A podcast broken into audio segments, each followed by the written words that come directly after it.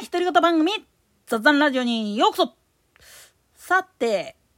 能登半島地震の復興財源の一部を関西万博に回すとかっていう話で叩いてるバカがいるけど、これね、的外れもいいとこなんです。能登半島、とりあえず珠洲市とか能登市の人たちのところに行くことに関しては、まだちょっとはばかりがあるっていうか、あれなんだけれども、南部の金沢とか、いわゆる北陸新幹線が走ってる区分のとこっていうのは、あの震災の時でもそこまで被害が出てないんですよね。出てたとしても、警備のもんだから、復興するのも早いんですよ。だけど、それが分かってない。もう地理的に石川県全体があるいは富山県の一部が潰れたっていう感じで受け取っちゃってそれで、まあ、富山県石川県の観光はやめようかっていうことでキャンセルした人が相次いでしまってそれでまあ言ってみるとピーケラ言ってるわけなんです。これねもうほんと29年前の話させてもらうけど阪神・淡路大震災の時でも確かに阪神間および淡路島は被害が出たけれど同じ兵庫県内にあるそれこそ姫路相生赤穂とかっていったいわゆる播州まあ正確に言ってしまうと播磨の国の西側西番エリアと田島。まあ地名で言ってしまうと城崎温泉とかあるいは豊岡。それこそ余部鉄橋のとこら辺とか。あっこら辺はほぼほぼの大台イメージでやったんですよね。だから気にせずに観光に行ってくださいよって言ったかって神戸通るしなとかって言ってみんな拒否ったんですよ。なんでやねん。神戸にに行きたい人よりもむしろそっちの方に行こうと思ってる人たちでまあ地理が分かってないと難しいんだけれども京都経由で行けるよあるいは何だったら一旦福岡とか広島の方に出てから行ったら入れるよっていうふうに案内してたとしてもそのアナウンスを知らない、それから地理が分かってない人らにとっちゃ、兵庫県全体がっていう感じで見てるんですよね。あの、気象庁の方でも兵庫県南東地震っていう風な表現してるんですよね。兵庫県南部地震っていう風に。だから本来であれば阪神間および淡路島のまあ言ってみると往来に関してはちょっと制限してくださいねって言われてるけどそれ以外の地域はほぼ関係ないんですよね。それと観光資源がまあ言ってみれば主な税収収入になっている収益になっているような地域っていうのはそれが潰れてしまうと全くゼロになっちゃうんですよね。でかつそういうエリアのところに工場機能とかそういうのが集積されているような地域あるいはそういうふうなことになっている企業にとってもその県全体が被災しましたじゃないんだよっていうふうに言ったとしてもなかなかそこら辺を理解されなくって取引が停止になったりだとか他のところに行ったりだとかっていう被害も受けるわけなんです。なんでやねん取引先としてはまあ言ってみると地理が分かってる人やったらあそっかそっかお宅のところはそっち側におったから無事だったんですねっていう風な確認が取れるんですよ。実際コミケでねコミケっていうか今回同人誌同人作家さんたちらで一番困ったんがあのインテの方に出店予定だった人たちが軒並みね悩んだんがその能登半島のところら辺に専門的に同人誌を扱っている印刷会社さんがあってそこの一番大きいところが被災してしまったことによって荷物届かへんっていうパニックが起きたんですよね。もちろんあの年末のコミケの後そのまま転送で大阪の方にまあ どこのベースとは言わんけどヤマト運輸のどっからへんかのベース経由で大阪に入ってるやつもあるっちゃあるんだけれども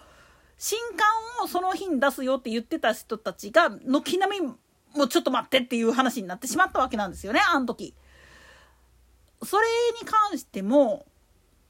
それ以外の同じ石川県内あるいは富山県内の方のそういうことを中小零細でやってらっしゃる印刷業者さんなんかの場合やったらそこまで被害出てないから代替できますよっていうところもあってで全国のそういう同人誌の印刷やってるところっていうのが緊急でもうややってくれたんですよね今回。とにかくそれで拾えたものを取り戻すためにはやっぱりちゃんと機械とかのメンテっていうか修繕とかそういったものもきちっとやらなきゃいけないしっていうでもそのための財源ってどっから出すんやっていう話になってきた時に初めてその県の方から支援出しますよって言ってその財源はどっから出してますかっていうふうになった時に問われるわけなんです。今収益どうって特に観光で行ってる石川県なんかは特に本当に観光に力入れてるところで金沢を中心にしてあるいはまあ和倉とかもひっくるめた温泉街っていうのがすごい充実して山中温泉とかそういうところに力を入れてでなんせ日本海っていうことはカニなんかも一つの魚介類そういうのも一つの産業として成り立ってるもんだからそれができないっていうふうに思われるっていうのははっきり言ってしまうと大ダメージなんですよね。だからちゃんとマップが分かる人地理が分かる人であれば別段観光に行っても大丈夫だよねっていう話なのにもかかわらず石川県全体がそうだからっていう風な見方をしてしまうっていう背景これ本当に何度も言うけども阪神・淡路大震災の時でもそうやったんですよ。大阪湾の中でも大阪港は大阪の北港南港とかは無事だったんだけれどもあとは泉大津港とかっていうのも行けるんだけれども神戸港そのものが拠点だったがためにそっちが行かれたからって言って多くの船が横浜とかに行ってしまったわけなんですよね。本当だったら受け入れできる港がちゃんと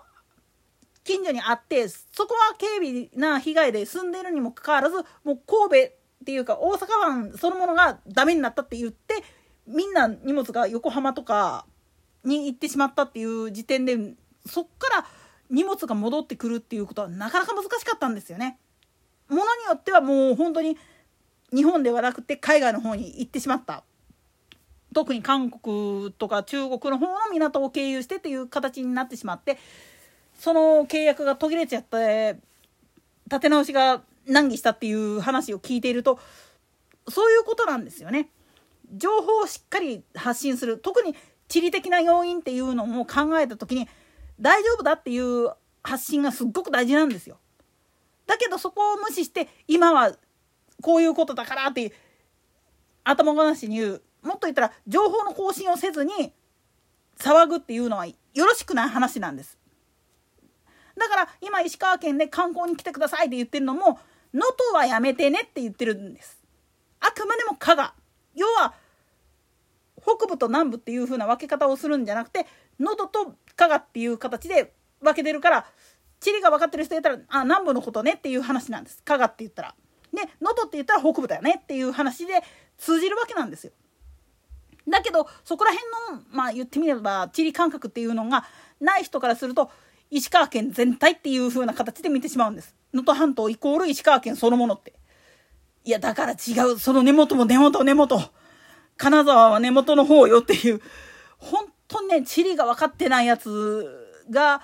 記事取り扱ったりするのはちょっと待てやっていう感じなんです。ましてや、あと1ヶ月後には北陸新幹線福井まで走るんですよ。敦賀まで行くんですよ。もうそのためのアピールっていうのもすごいやってるわけなんですよ。関西から来るお客さん、できればサンダバーでリレーしてくださいねっていう風に今すごいやってるわけなんですよね。そこに対して水差すような内容を述べられるんであれば、その証拠を出してくださいなっていう話です。何度も言います。今回の地震で本当に被災して一番最悪な状態になってるのは能登半島の北部。南部、付け根川の方の香川ほぼほぼノーダメージそこを踏まえた上でお前論じろよっていう話ですといったところで今回はここまでそれでは次回の更新までごきげんよう。